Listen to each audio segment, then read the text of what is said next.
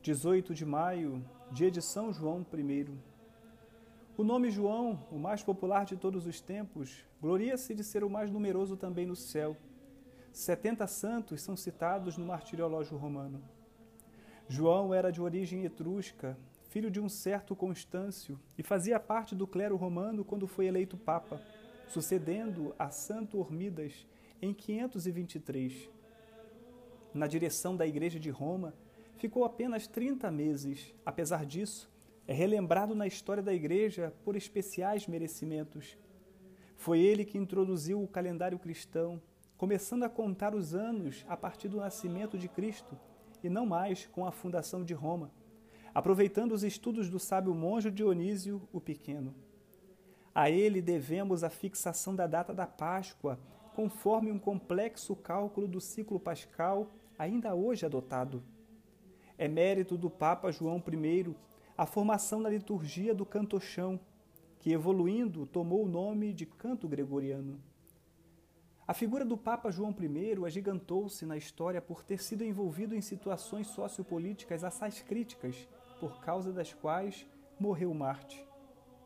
Depois da destruição do Império Romano por obra dos Érulos, 470, sucederam-se no domínio da Itália várias gerações de bárbaros, visigodos, ostrogodos, longobardos, entre outros.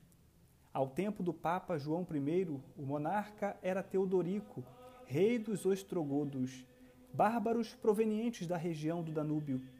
Era cristão, mas da seita herética ariana. Os primeiros anos de seu comando foram de relativa tolerância em relação aos romanos. Tinha inclusive associado à sua administração homens de alto valor como Boécio, Símaco, Cassiodoro. Mas, com o passar do tempo, sua política de reconciliação entre godos e romanos, entre católicos e arianos, encontrou resistência tanto da parte dos vencedores como da parte dos católicos.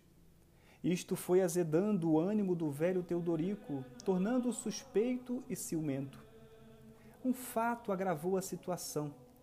O imperador do Oriente, Justino I, que fazia reivindicações sobre regiões da Itália, começou a perseguir os arianos, confiscando-lhes as igrejas.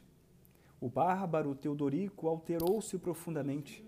Exigiu que o Papa João I viajasse para Bizâncio a fim de obter do imperador a retratação do decreto contra os arianos e renunciasse aos direitos sobre o sul da Itália. O Papa João I foi acolhido triunfalmente por Justino I, mas não conseguiu totalmente os objetivos de sua missão pacificadora. Teodorico suspeitou da colaboração do Papa para com o imperador do Oriente e envolveu na suspeita seus mais íntimos colaboradores. Mandou prender o filósofo Boécio, que, antes de ser condenado à prisão, escreveu sua imortal obra, a Consolação da Filosofia, última obra-prima do pensamento antigo. Mandou decapitar Símaco e destituiu do cargo seu primeiro-ministro, Cassiodoro, que mais tarde tornou-se monge e famoso escritor. Enfim, prendeu também João I e lançou-o em calabouço, deixando-o morrer de fome e de sede em 18 de maio de 526. Foi um triste capítulo da história da humanidade em que o poder das trevas procurou abafar a luz da verdade e do amor, os dois supremos ideais vividos em grau heróico pelo Papa João I. O povo brindou-o com o título de Marte e concedeu-lhe ampla veneração. Sobre seu túmulo, na igreja de São Pedro, foram escritos os seguintes versos: Sumo sacerdote do Senhor, sucumbiste como vítima imolada a Cristo. É esta maneira com que os papas merecem o supremo beneplácito de Deus. Por sua vez, Teodorico, corroído por remorsos, falecia três meses depois, tomado de convulsões misteriosas, que o povo considerou justo castigo de Deus. São João I, rogai por nós.